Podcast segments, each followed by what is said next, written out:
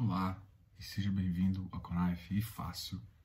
Aqui quem fala é Diogo e hoje a gente vai falar do IRDM11, o Iridium. Antes de mais nada, gostaria de lembrar vocês que se inscrevam aqui no canal, dá um like nesse vídeo e assista até o final. Isso é muito importante pra gente e sempre comente aqui embaixo, beleza? E para começar, a gente vai te falar por que, que o Iridium é um ativo tão famoso. Atualmente ele está com 54 mil cotistas, mas o que é bem positivo para o Iridium é justamente o rendimento. O rendimento e o dividend yield fazem um diferencial nesse ativo. E por quê? Porque você vai ver agora no gráfico que é realmente dividend yield bem elevado. O que a gente tem que entender é o seguinte, a gente sempre separa em duas carteiras. Né? Uma carteira high grade e uma carteira high yield. E o Iridium vem para ser exatamente a metade. E aqui a gente vai te mostrar por que, que ele é metade. Eu vou te falar, eu vou te mostrar com os dados dos últimos cinco meses de como tem sido a carteira de, desse ativo, para te mostrar e para você poder decidir se é um ativo bom ou não. E lembrando que Iridium é um ativo que provavelmente vai entrar em emissão muito em breve. Ele enviou uma carta consulta, mas de acordo com o que a gente espera, ele muito provavelmente essa carta consulta vai ser positiva e vai ter uma emissão.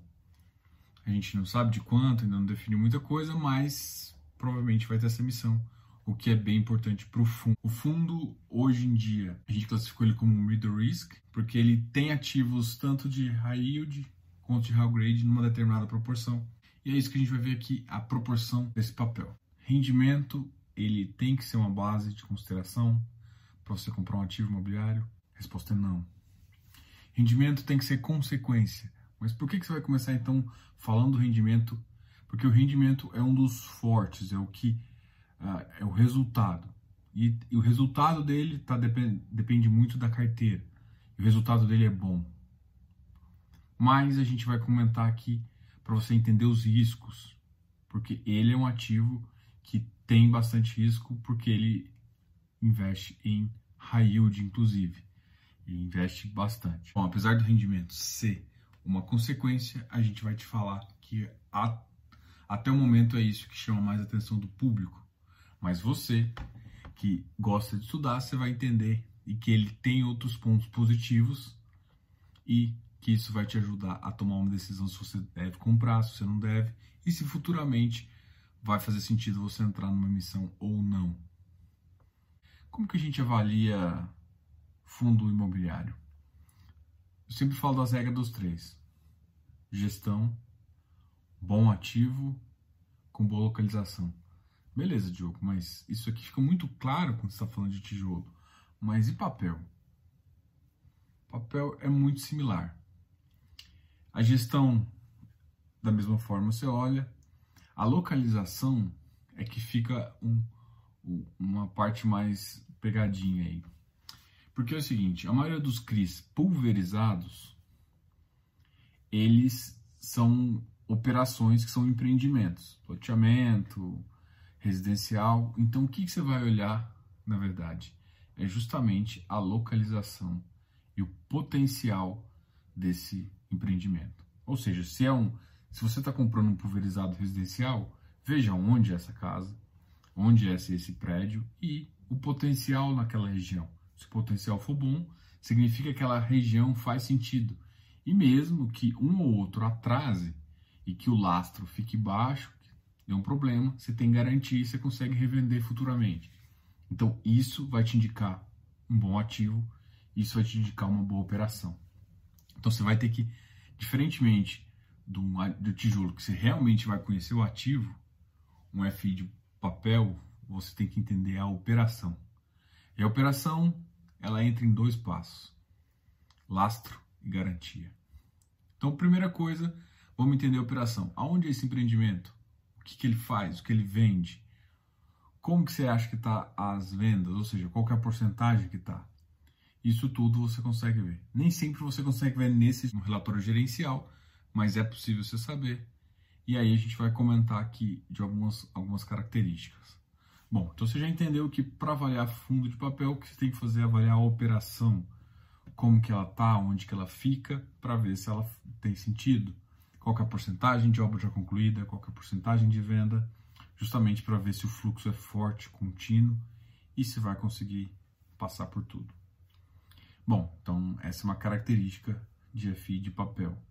Mas, jogo, tem dois tipos, né? Sim, tem FI corporativo e FI pulverizado. O que você citou é um pouco mais para pulverizado, perfeito. E para corporativo? Corporativo, na verdade, normalmente você tem um objeto, às vezes é um shopping, às vezes é um galpão. E aí o que você vai analisar é justamente essa garantia e vai analisar a empresa que vai fazer os pagamentos. Justamente para você ter segurança do lastro e caso der merda, da garantia. E aí, com isso, você conseguiu entender a operação. Então, na verdade, em F de papel você entende a operação para valer a pena. E é importante, no caso do Iridium, você entender os dois tipos, tanto o corporativo quanto o pulverizado. Por quê? Normalmente os, os corporativos estão ligados a high grade, mas não necessariamente. Existem muitos high yields uh, corporativos também. Então, a característica de corporativo é simplesmente que é uma estrutura de operação única, onde o lastro normalmente é um aluguel de um imóvel. Então, é um lastro único ali, feito por uma empresa. Enquanto pulverizado, o lastro do devedor está por, por várias pessoas. Então, um pode te ajudar de uma forma onde você tem uma garantia, uma empresa mais sólida que está tomando aquela dívida, e no outro caso você tem várias pessoas, você tem um trabalho de coordenar e um risco maior. Então você tem que entender isso para você entender esse ativo. Mas como assim? O Iridium ele compra. Por que, que você está falando isso? Porque ele basicamente ele, ele tem 45% de ativos high yield. E eu vim acompanhando a carteira dele e a gente vai te mostrar aqui esses dados. Mas antes a gente vai falar também dessa variação que ele tem uh, no, do ativo. Quais são as características que eu quero que você avalie? Ó, em dezembro de 2019, ele tinha 43% em high yield. Então, de toda a carteira dele, 43% era high yield. Então, por que, a gente fala que ele é um middle risk? Porque ele tem 57% em high grade ou outros ativos. E aqui, gente, eu não separei só CRI, não. Eu, porque, diferentemente de um ativo simples, o, o Iridium ele tem uma porcentagem, em torno de 60% a 70% fica em CRIs, e uma outra porcentagem que, uh, que pode variar também um pouquinho, de 30% a 35%, dependendo aí é, fica em FIs. E aí eu classifiquei os FIs também e classifiquei os CRIs. E dentro disso a gente tem uma posição de 43% em 2019 e em, 2000, em maio de 2020 a gente está com uma posição de 42%, 42,92% de ativos high yield. Então, se ele tem isso, 43% ele tem 57% em ativo high grade. Então você tem que entender o que é high grade e o que, entender o que é high yield justamente para avaliar esse ativo. E, ou seja, se é uma porcentagem, ele não é 100% como uns high yields clássicos, mas ele tem uma porcentagem alta. Qual que é a vantagem? Por que, que eu gosto tanto do Iridium? E assim, eu não estou fazendo propaganda não, eu estou dizendo realmente. Uh, ele mistura os dois. Ele é um mix. Então, o que, que a gente gosta do high grade? A gente gosta do high grade porque ele é mais seguro. Normalmente ele está atrelado a um corporativo. Ah, e o que, que faz isso? Quando você mistura é, pulverizado com corporativo e high grade com high yield, você fazendo essa carteira mista te ajuda a mitigar os riscos e te entregar mais resultado.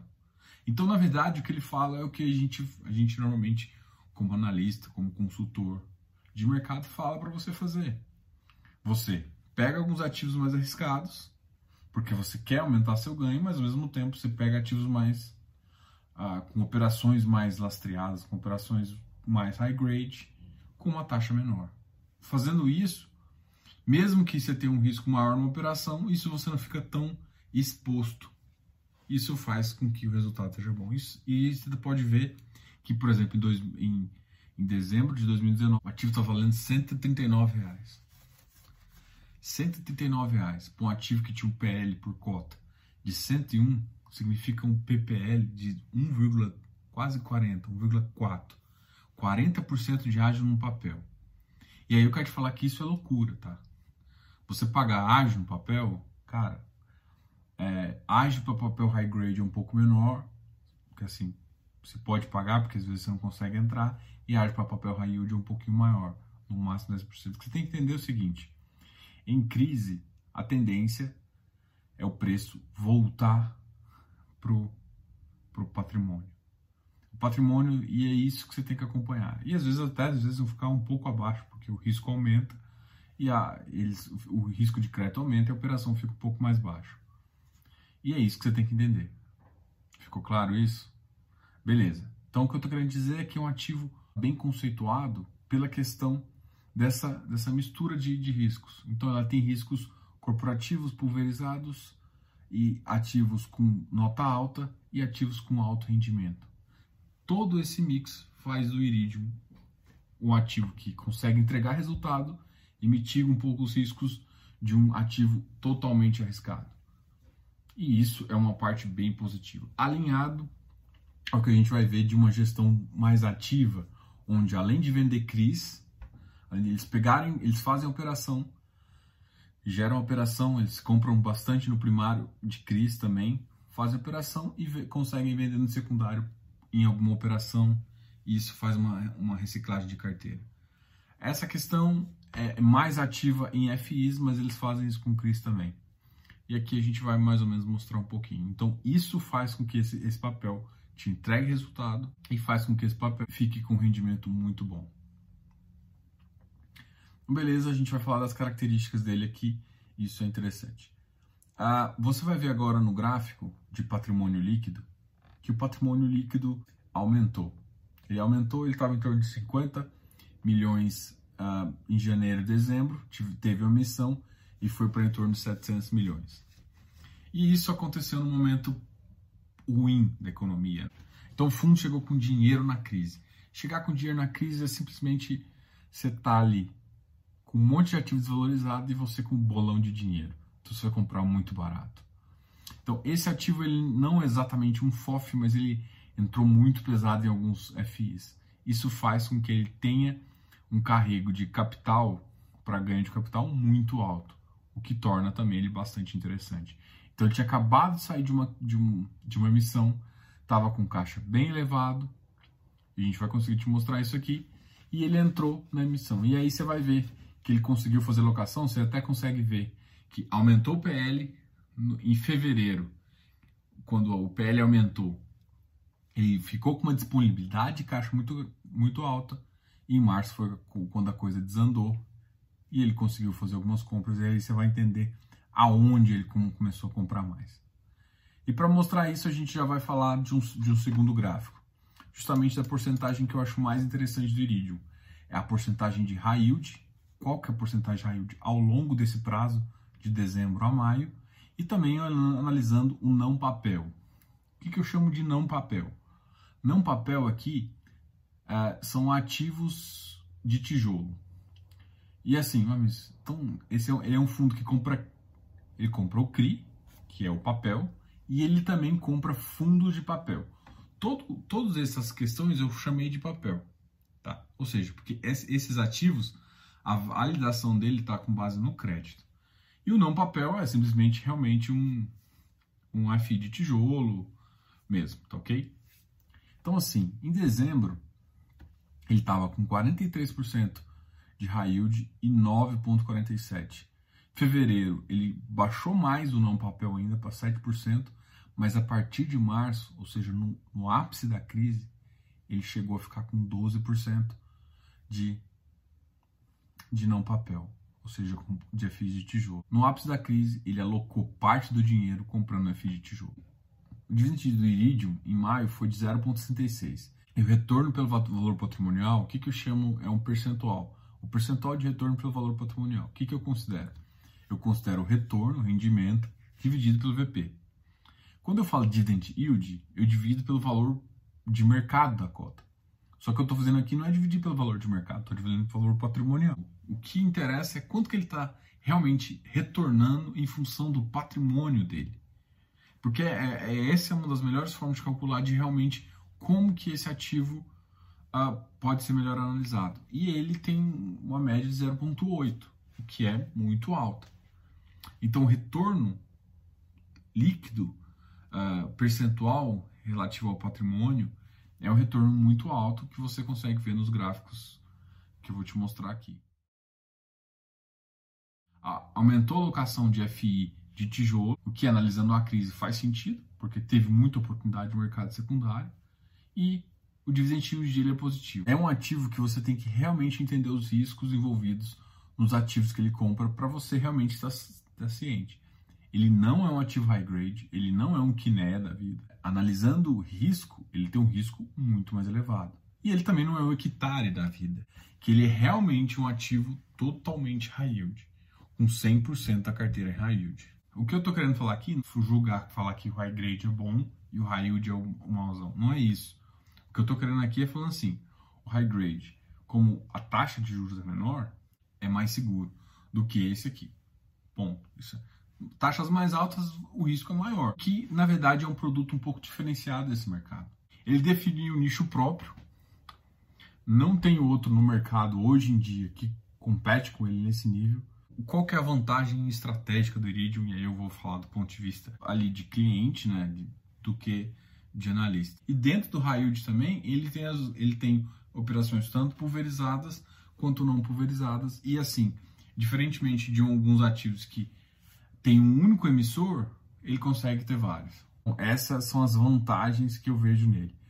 E assim, precisa, na verdade, na minha opinião, precisa de um concorrente para ele, né? Agora vamos entender um pouquinho da carteira de CRI desse ativo para a gente conseguir explicar. Eu vou focar no CRI, né? Como está a carteira de CRI, como evoluiu a carteira de CRI, como ficou o percentual de CRI do último mês e depois a gente vai falar das modificações que foram feitas na carteira uh, de compras e, e vendas para a gente fazer uma avaliação aí também. Se você notar aqui, a primeira coisa que a gente vai conversar aqui é justamente do percentual de CDI. Normalmente esse percentual de CDI é utilizado para você fazer a liquidez. Ele faz liquidez tanto em LCI quanto em que eles chamam de fundo soberano. E aí você vai ver que em fevereiro o fundo soberano estava com uma posição muito alta, em torno de 155 milhões, que é justamente a grande parcela que ele recebeu, a oferta que ele tinha acabado de sair no início do ano, que foi a oferta positiva. E aí você vai ver que a partir do próximo mês esse, esse, esse fundo soberano baixou, ou seja, eles alocaram praticamente 100 milhões em, em uma tacada. E aí, se você observar, eles aumentaram a posição é, de CDI+, normalmente CDI mais 2, CDI mais 3, às vezes até um CDI a 4, a 5. Eles aumentaram a posição do CDI, aumentaram um pouquinho a posição de IPM, mas aumentaram principalmente a posição de IPCA. Então, os dois que aumentaram mais foi IPCA e CDI. Então, foi assim optou por fazer a alocação. Isso é ruim? Isso é bom? Bom, uh, esse é um ativo que paga CDI mais 3. Então, estando 3, uh, a taxa ainda vai ser 5, 6 aí. Enquanto uh, o IPCA está baixo, mas é um, IPCA mais 6, 7. Então, a média desse fundo é um dividend yield aí, e tem uma porcentagem também interessante de IPM. Eu acredito uh, a média que a gente calcula é uma média relativamente alta, mesmo com deflação e tudo mais. É um ativo que vai continuar pagando muito bem. O percentual do fundo, olha, em CDI estava 35%, em GPM DI é uma pequena parte, só 3%. Em GPM, 20%. E em IPCA, 37%. Então, essa foi basicamente a carteira de CRI. E agora é o seguinte, como que foram as alterações? No relatório deles, eles falam o seguinte, o Permetal, né, comprou Pão de Açúcar e Tecnisa. O Permetal e GPM mais 9. Excelente. Grupo Pão de Açúcar IPCA mais 6 também eu acredito que é uma taxa muito boa, né? Do grupo Pão de Açúcar, é, bem positivo, e, e, aumentou uma posição de Tecnisa que dava CDI mais 2,3%. Esses dois, esses dois aqui, do Pão de Açúcar e Tecnisa, a gente pode considerar eles ativos uh, com, com, com característica aí mais high grade, tá? e, e mesmo assim são, são ativos que pagam alto. Então a gente vai analisar o que, que variou na carteira deles. Agora, vamos olhar a, o que, que ele desfez. Ele diminuiu a posição dele em 3,24% da, da Even, que é o CDI mais 2,33. Então, assim, ele, ele entrou um pouco mais Tecnis e saiu da Even. Saiu de Bona Vita, Gramado Parks. Bona Vita, Gramado Parks são ativos e a gente tem que analisar a série que ele saiu, é, qual Gramado Parks é também. Esse é um, é um defeito desse relatório. Ele não me mostra a série. Diminui a posição de Gramado Parks, que são pulverizados, a Bona Vita, Gramado Parks, mas não foi nada relevante. Não foi nada relevante. Relevante mesmo foi uma posição que ele saiu da Gafisa. Ele saiu com uh, um CDI mais 4,75. É teoricamente uma, uma, uma taxa alta, mas ele saiu. Então, soberano ele também deu uma diminuída, né? Ele diminuiu o fundo soberano de 40 para 12 milhões. Saiu da Gafisa com 2,8 milhões e uma taxa de CDI mais 4,75 e tomou mais posição em, em GPM. Uh, provavelmente desse permetal aí foi a maior uh, tomada de posição dele com 23 milhões, 23,6 milhões. Então ele deu uma, ele deu uma, ele tirou da carteira isso e aumentou a posição em GPM, o que faz muito sentido uh, para a característica atual. GPM faz mais sentido no momento. O IPCL vai precisar um pouquinho de, ele vai ser um pouquinho mais lerdo, porque a, tudo indica que a, a retomada da economia demora um pouquinho mais. Isso vai fazer com que ele fique um pouquinho mais lento. E você tem que lembrar que isso é em torno de 70% da carteira. Os outros 30% é FI. E aí a gente agora vai analisar como que eles estão fazendo essa, essa essa retomada FI. Eu já separo ele em três tipos: né? em desenvolvimento, papel e tijolo. E dentro de papel, eu já faço subclassificação entre high grade e high yield, justamente para vocês verem a posição que ele está. Então, assim, em termos de desenvolvimento, ele tem aumentado a posição de desenvolvimento do, desse fundo. E a gente vai analisar depois quais fundos de desenvolvimento ele, ele, ele aumentou a posição. High grade, ele praticamente manteve a posição dele, é, absoluta, né, que eu quero dizer, né, não percentual, absoluta dele manteve a posição dele ali em, em torno de 40 milhões. High yield, ele aumentou a posição, chegou a mais de 120, 130 milhões e voltou para uma posição um pouco abaixo, 120, 111 milhões. A, a, característica melhor dele aqui, que eu acho que é esse, talvez o pulo do gato aqui, para mostrar a gestão ativa, é justamente o seguinte: ele estava com porcentagem de a gente já comentou, estava de 7% em não papel, ou seja, F de tijolo. F de tijolo inclui também o desenvolvimento. Então ele estava com 7% foi para 12%. E aí, se você olhar o tijolo, tijolo ele mantinha sempre uma, um valor absoluto em torno de 20 milhões. Ele partiu para 60 milhões. Então, assim, ele teve compras maiores e agora começou a diminuir a posição de tijolo. É, existe uma emissão aí do XP, do XP Log, do HLog. Então, assim, a gente não sabe se, eles vão, se ele vai aderir a alguma dessas. Mas, uh, em em, nessa questão é que ele está aumentando a posição dele, pelo tijolo. Por que, que faz sentido?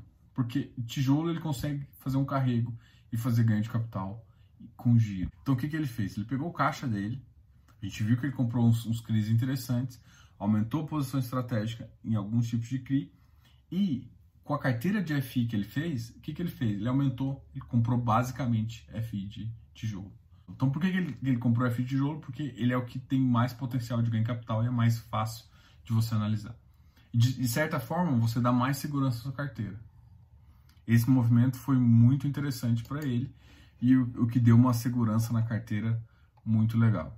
Analisando essa carteira aqui, ele ficou com 12% em desenvolvimento, em papel ficou com 18%, uh, ah, papel high grade 18%, papel high yield 45% e tijolo 25%.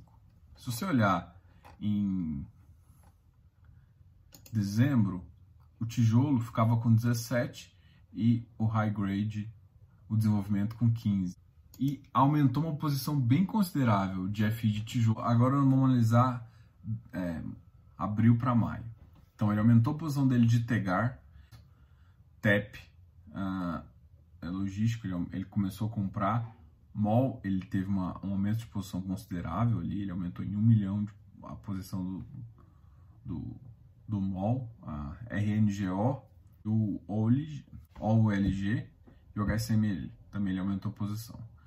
Qual que é a posição que ele saiu mais forte? Ele saiu uma posição alta de, de hectare, ele saiu em 3 milhões de hectares, mas aparentemente, apesar de parecer muito, ele tinha uma posição de 91 milhões de hectares e 87. Se você, se você lembrar, ele foi um fundo que entrou na emissão, a emissão estava em torno de 117 e o fundo bateu 120, 122. Então, muito provavelmente, ele saiu, ele saiu muito bem. Então, se ele conseguiu pegar aí um 120, 121, cara, e meia crise e ainda o hectare pagando porrada de, de rendimento. Então, ele fez um, uma boa movimentação. Ele pegou um, o hectare a 117 na emissão e começou a, a fazer o ajuste de posição. Isso te dá ganho de capital. O Becri, ele também fez isso. O Becri também teve uma remissão recente. É, então, ele também baixou a posição dele de 12 milhões. Foi uma saída muito mais radical, muito maior no, no, no Banestes. Ele teve uma saída também do HGRU, do XPlog, do Canip e uma bem considerável aqui do XPIN. Ele zerou a posição dele. Ó, qual que ele zerou a posição? XPIN, XPIN, CDIP, GTW, Canip e XPlog. Não, XPlog ele não chegou a gerar. O que, que isso me diz? Me diz que ele está realmente fazendo uma, uma gestão ativa com uma característica um pouco mais de FI de tijolo para passar essa crise e com o objetivo de ganho de capital. Tem algum, algum outro ativo que a gente pode criticar, né? mas em termos de, de, de tática, é uma tática boa. Agora, eu vou falar de, um, de três ativos que eu achei bem interessante. São ativos de desenvolvimento que estão na carteira dele. O FI direcional, o FI Tordesilhas e o Tegar. O direcional é um ativo de desenvolvimento puramente residencial. Então, assim, por que, que eu estou falando isso? Porque ele está com 29 milhões em ativo de desenvolvimento. É, percentualmente na carteira dele é baixo esse valor, né?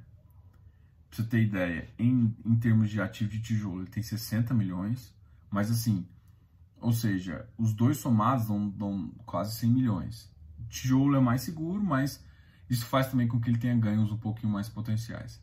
E o que eu gostei é da, da, o que eu acho interessante, o que eu acho positivo nesse fundo, é justamente a característica dos ativos que eles escolheram. E aí a gente vai falar um pouquinho. Direcional, ele é residencial puramente. Então ele é aquele ativo clássico de incorporadora uh, ah, para desenvolvimento. Então ele, ele vai fazer um, um, fluxo de venda positivo e ele vai distribuir para o cliente à medida que vai acontecer. Essa é a característica desse ativo. E tem pontos positivos nesse DEMAC e pontos negativos. A grande questão é o seguinte: é um ativo de desenvolvimento no meio de uma crise. Então eu acho que tem seu risco. Tem seu risco e o risco uh, aumentou. E aí de, depois ele pega dois ativos que são desenvolvimento. Eu, eu coloco desenvolvimento, mas, por exemplo, o Tegar, ele não está nem mais como desenvolvimento, ele está como um híbrido. Mas eu, eu vou chamar ele de desenvolvimento porque ele começou como desenvolvimento. E o Tord. Eu, eu considero os dois híbridos. E eu vou te explicar por quê. O Tegar, ele começou realmente com empreendimentos, com equity, totalmente equity de shopping, equity de loteamento. E ele tem essa característica lá. E de um tempo para cá, as emissões dele começou a não ser para equity e ser para os CRIs, principalmente também os pulverizados. O que, que tem que entender? Um, o desenvolvimento, o que está por trás de um CRI pulverizado, gente? Uma incorporadora, um manteador. Então, o que está acontecendo na verdade é que o CRI é um tipo de operação, um CRI pulverizado, é um tipo de operação que ele, na verdade, é você você tá ali muito interligado com o desenvolvimento. Você está ligado com o desenvolvimento. A diferença é que para o CRI estar tá sólido, ele tem um fluxo de vendas muito maior. Então, enquanto no equity puro você pode comprar ali bem básico, com, com uma porcentagem de obra ali, talvez com 20%, isso depende do equity, não vou nem decidir isso. Mas em termos de, do CRI, ele, um CRI pulverizado, ele, ele, ele faz um pouco de equity ali, né? Não me entenda mais, eu não estou falando que ele é equity, mas ele, ele funciona para fomentar esse mesmo mercado. Enquanto um você entra como sócio do SPE, no outro você compra um CRI para dar o dinheiro para SPE. Só que aqui você não recebe, você recebe um juros em torno disso e no outro você está sócio e, e, fica realmente com, fica ajudando. É, eu tomei um tempo maior porque eu realmente achei uma posição alta, né? Ele tinha uma posição uh, de desenvolvimento e aí comprou o Tegar. O Tegar está com posição de 4 milhões, é uma posição baixa pelo PL do fundo, mais uma posição. Agora, o, o, fundo que ele ficou com uma maior posição é um fundo novo da Hectare chamado Tordesilhas, é o TORD 11. O TORD, ele, é, ele também tem essa mesma característica do Tegar. Ele tem 30%, em, 33% em equity e a, a outra porcentagem em CRI e outros tipos de, de, de ativos. Então, como que ele faz isso? A mesma coisa. Ele faz um equity para fazer venda, só que ele não está limitado a residencial como o DEMAC é. Né? O DEMAC é um, é um desenvolvimento característico de puramente uh, de, de é, residencial. E agora eu vou falar da carteira. Ele tem Canip, KNCR, CVBI, HGCR, então sim, são XPCI, tem ativos meio clássicos aqui. Agora eu vou falar realmente dos ativos pulverizados. Ele tem Bari, uma posição média, de, não, posição bem baixa, na verdade, estava com um milhão só. Ele estava com uma posição maior, estava com 11 milhões em dezembro, então ele diminuiu a posição em Bari. Becri, a Becri a posição basicamente é a mesma, ele participou da oferta. Habitat, Habitat ele aumentou um pouco a posição, mas a posição ainda é muito relevante, é um milhão. Um hectare, hectare ele aumentou, ó, ele estava com uma posição de 20 milhões, aumentou e ele chegou a estar em abril com 91 milhões e baixou para 87. Então a maior posição de fundos uh, de FI é do hectare. O hectare realmente é aqui e é justamente, ah, mas você está falando que hectare, não sei o que. Não, o que eu estou falando é o seguinte, imagina, você tem o hectare, você tem, você tem uma carteira de CRI mista, né, pulverizado, cooperativo, high grade, high yield, e você tem ativos como hectare e outro. Então, nessa carteira de FOFs dele, ele tem uma carteira, ele tem uma posição é, baixa ainda em, no KNHY, mais 4,5 milhões já começa a ser relevante. Ele tinha uma posição em HGRU, está agora com posição mínima em HGRU. Para mim, HGRU ele fez para ganho de capital, então ele já, já atingiu um nível adequado e começou a vender. Ele entrou muito em março em shoppings. Ele entrou em HGBS, MOL, HSML e VISC. Até agora ele só saiu, ele não, ele só aumentou posição. Ele aumentou do HGBS para 9 milhões, aumentou do HSML para 3 milhões e aumentou o MOL. MOL foi o que ele mais aumentou. E faz sentido. Eu até soltei uma, uma informação do MOL. O MOL é um que está bem interessante nos quesitos VVP dele é um ativo bom. É, eu ainda tenho as ressalvas como no Brasil Plural. Eles também têm na carteira de tijolo lajes, uh, logístico e hotel. Tá? Ele tem inclusive o XPHT. Eu não sou muito fã de hotel, não, não sou muito fã, mas na carteira deles aqui, 12 milhões. Bom, essa aqui foi exatamente a análise do, do Iridium. O Iridium tem essa característica mista, então só fazendo um resumo aqui é uma característica mista, ele tem tanto ativos pulverizados quanto ativos corporativos, ele tem uma carteira tanto de CRI, que vai a 70%, e uma carteira de FI. Ele faz uma gestão ativa tanto de CRI quanto de FI. Ele tem ativos realmente com alto risco, tanto de desenvolvimento quanto de CRI, gera essa, essa, essa esse valor, mas uh, como a gente sabe que Iridium está de olho ali, eu, eu, gosto dessa característica dos, dos ativos. É, se você for analisar, ninguém tem uma carteira perfeita, nem Iridium, nem ninguém. Mas essa carteira aqui é muito boa e que consegue dar valor.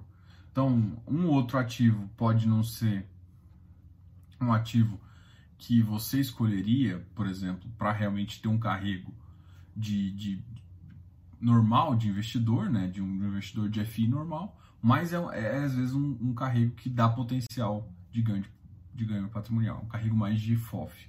Então, essa visão de FOF deles me agrada, ele tem uma visão de FOF, tem uma visão ativa de gestão de CRI, é, eles são bem próximos das, das, dos ativos mesmo, isso faz com que dê uma segurança para quem é investidor. Então, muito provavelmente a carta consulta vai passar e ele vai ser um ativo que vai ter uma nova emissão. Foi um ativo que ganhou dinheiro na época certa, ele fez um pouco o que a gente fala do FOF, né? Teve dinheiro, fez uma, saiu da emissão e caiu numa crise com o negócio. E assim, o que eu gosto, o, que eu, o que eu acho, cara, é óbvio, cara, quando cai o preço, não faz assim o que, que você comprou? Você comprou high grade? Faz sentido que dá ganho de capital monstruosamente comprar tijolo. Você vê que a RBR Properties veio fazendo isso, o HFOF veio fazendo isso. Então, vários ativos que decidiram, cara, mesmo com operação, eles mudaram a trajetória e com dinheiro em caixa foram atrás de ativos no mercado imobiliário que ficaram muito baratos. Por quê? Porque o preço cai. Natural que as pessoas ficam com medo, é natural que eles vendam e gera oportunidade nosso mercado imobiliário está cada vez mais maduro. E, e, desculpa, mas a gente tem criança como investidor ainda, sabe? Tipo, a, a, o nosso mercado de ação, no nível que a gente está no mercado imobiliário, e aí eu vou fazer uma crítica, era muito mais. Por quê? Porque o mercado de ação sempre foi cheio uh, de institucional. Qual que é vantagem e desvantagem? Institucional estuda mais o mercado. Então, o mercado ele não tem divergência, ele não tem spread, ele não tem erro. No mercado imobiliário, não. O mercado imobiliário ele é pequeno, uma pequena parcela dele apenas é de institucional. Ah, os FOFs começaram a aumentar agora. E não só de FOF, fundo de previdência. E eu acho, na, na boa, tem, acho que os fundos de previdência não sabem nem, assim, desculpa, mas não sabem nem comprar FII ainda. Então, para mim, é um mercado que expandiu, né, em termos de investidor, mas que ainda não sabe avaliar o ativo, né, ainda avalia muito superficialmente, o que faz com que gere muita, muita oportunidade. A prova disso, é, ah, beleza, eu esperava que, ah, mas o mercado de ação também gera oportunidade. Já era, todos os mercados vão gerar oportunidade, mas eu, eu vejo uma, uma diferença de spread muito maior no mercado imobiliário, tá? Então, e isso, para quem está querendo aproveitar, um gestor experiente que conhece mais o ativo pode fazer. E para mim, a Iridium fez isso e outras, outras casas também fizeram isso, tá? E não fugindo da característica. Porque o que é uma questão, cara, está com dinheiro, cara, aproveita a oportunidade. Aproveita essa oportunidade da sua vida. E outra, o que, que eu tô querendo te falar também que ah, tem um carrego de ganho. Só que a grande questão é que, dependendo do tamanho da emissão, esse carrego pode ser diluído para planos futuros. Só que a Iridium tem uma característica muito legal. A Iridium faz toda a emissão no VP, no valor patrimonial. Cara, para mim isso é uma das melhores características dela. Por exemplo, se você, eu sou cotista. É, para quem é cotista, vai vai você tem um ativo ali a 115 que você pode vender, você, você gera oportunidade nesse tiro. E, se você olhar a carteira deles, eles pegam muito 476. Cara, eu, eu, eu, quis mostrar toda a carteira, toda a avaliação, qual que é a porcentagem de CDI, como que eles mudaram. Se você vai ver o artigo, se vocês verem o artigo que eu coloquei, acompanha a mudança da, da porcent, do percentual, vê como que ele fez isso, o que, que ele aumentou, o que, que ele diminuiu, para você entender assim que o que, que eu estou querendo te mostrar para você decidir se ele é um bom ativo que vale a pena, às vezes entrar na emissão ou comprar. Comprar 115 sabendo que vai ter uma missão a praticamente 100, acho que vai ser mais barato ali, tá 96 mais um negócio. Bom, é difícil, né? Um spread muito alto, mas da última vez que o mercado estava alto e ele fez isso, não baixou tanto.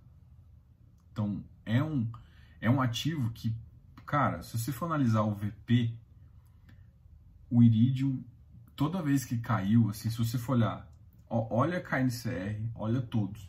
Todos os ativos durante a crise, eles caíram abaixo do valor patrimonial. O Iridium não caiu abaixo do valor patrimonial. Em nenhum momento. Agora faço as análises. Tipo, a, a minha é que é um ativo resiliente, com visão. Pô, é, é foda, parece que eu tô só elogiando, assim. É, mas tem risco. O que, o que eu quero te mostrar aqui é que, tipo assim, esquece tudo que eu tô falando. A estratégia deles são essa. Mas a estratégia deles envolve comprar 45% de high yield. Eu sou um cara que gosta de high yield. Eu sou um, se eu analisar, a minha carteira é de alto risco. Por quê? Porque é o que eu gosto. Eu gosto de crédito. Tá?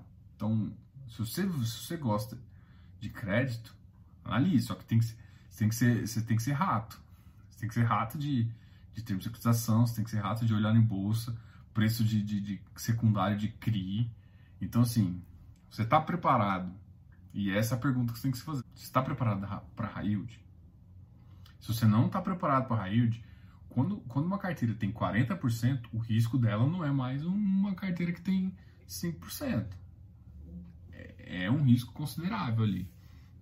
Tanto é que, assim, a gente vai falar de. Agora a gente pode até mudar o nome de, de, de ativos, esquecer de high grade, high yield, como de low risk, middle risk e high, high risk.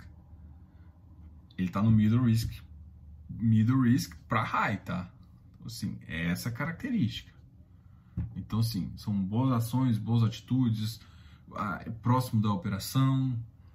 Quando teve dinheiro, faz esse giro, tem um carrego positivo de tijolo, aumentou a posição de desenvolvimento. A característica de desenvolvimento é uma carta interessante, mas mesmo assim.